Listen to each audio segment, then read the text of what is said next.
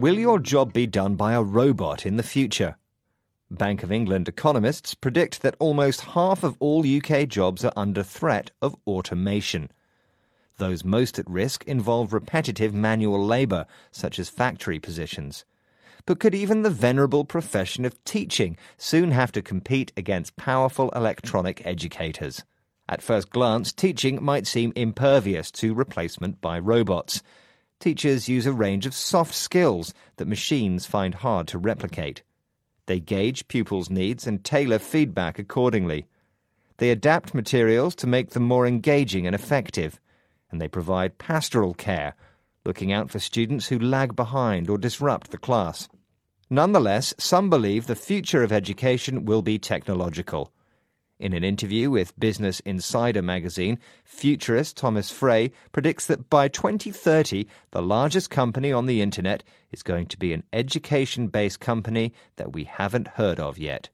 He thinks that bots, online robot teachers, will make education so efficient that students will be able to compress an entire undergraduate degree into six months of learning. A bot learns what your idiosyncrasies, interests, and reference points are and it figures out how to teach you in a faster and faster way over time, according to Frey. Whether or not such incredible speeds will be reached over the last decade, there has been a huge increase in online learning platforms. Companies such as Udemy and Khan Academy produce courses that allow millions to learn at home for free at their own pace. But there are limitations. Without the face to face stimulation of a classroom environment, the overwhelming majority of students fail to complete online courses. How to sustain motivation to learn is one more skill that online teachers will need to master. Indeed, Frey admits there is some way to go. Nobody has quite cracked the code for the future of education.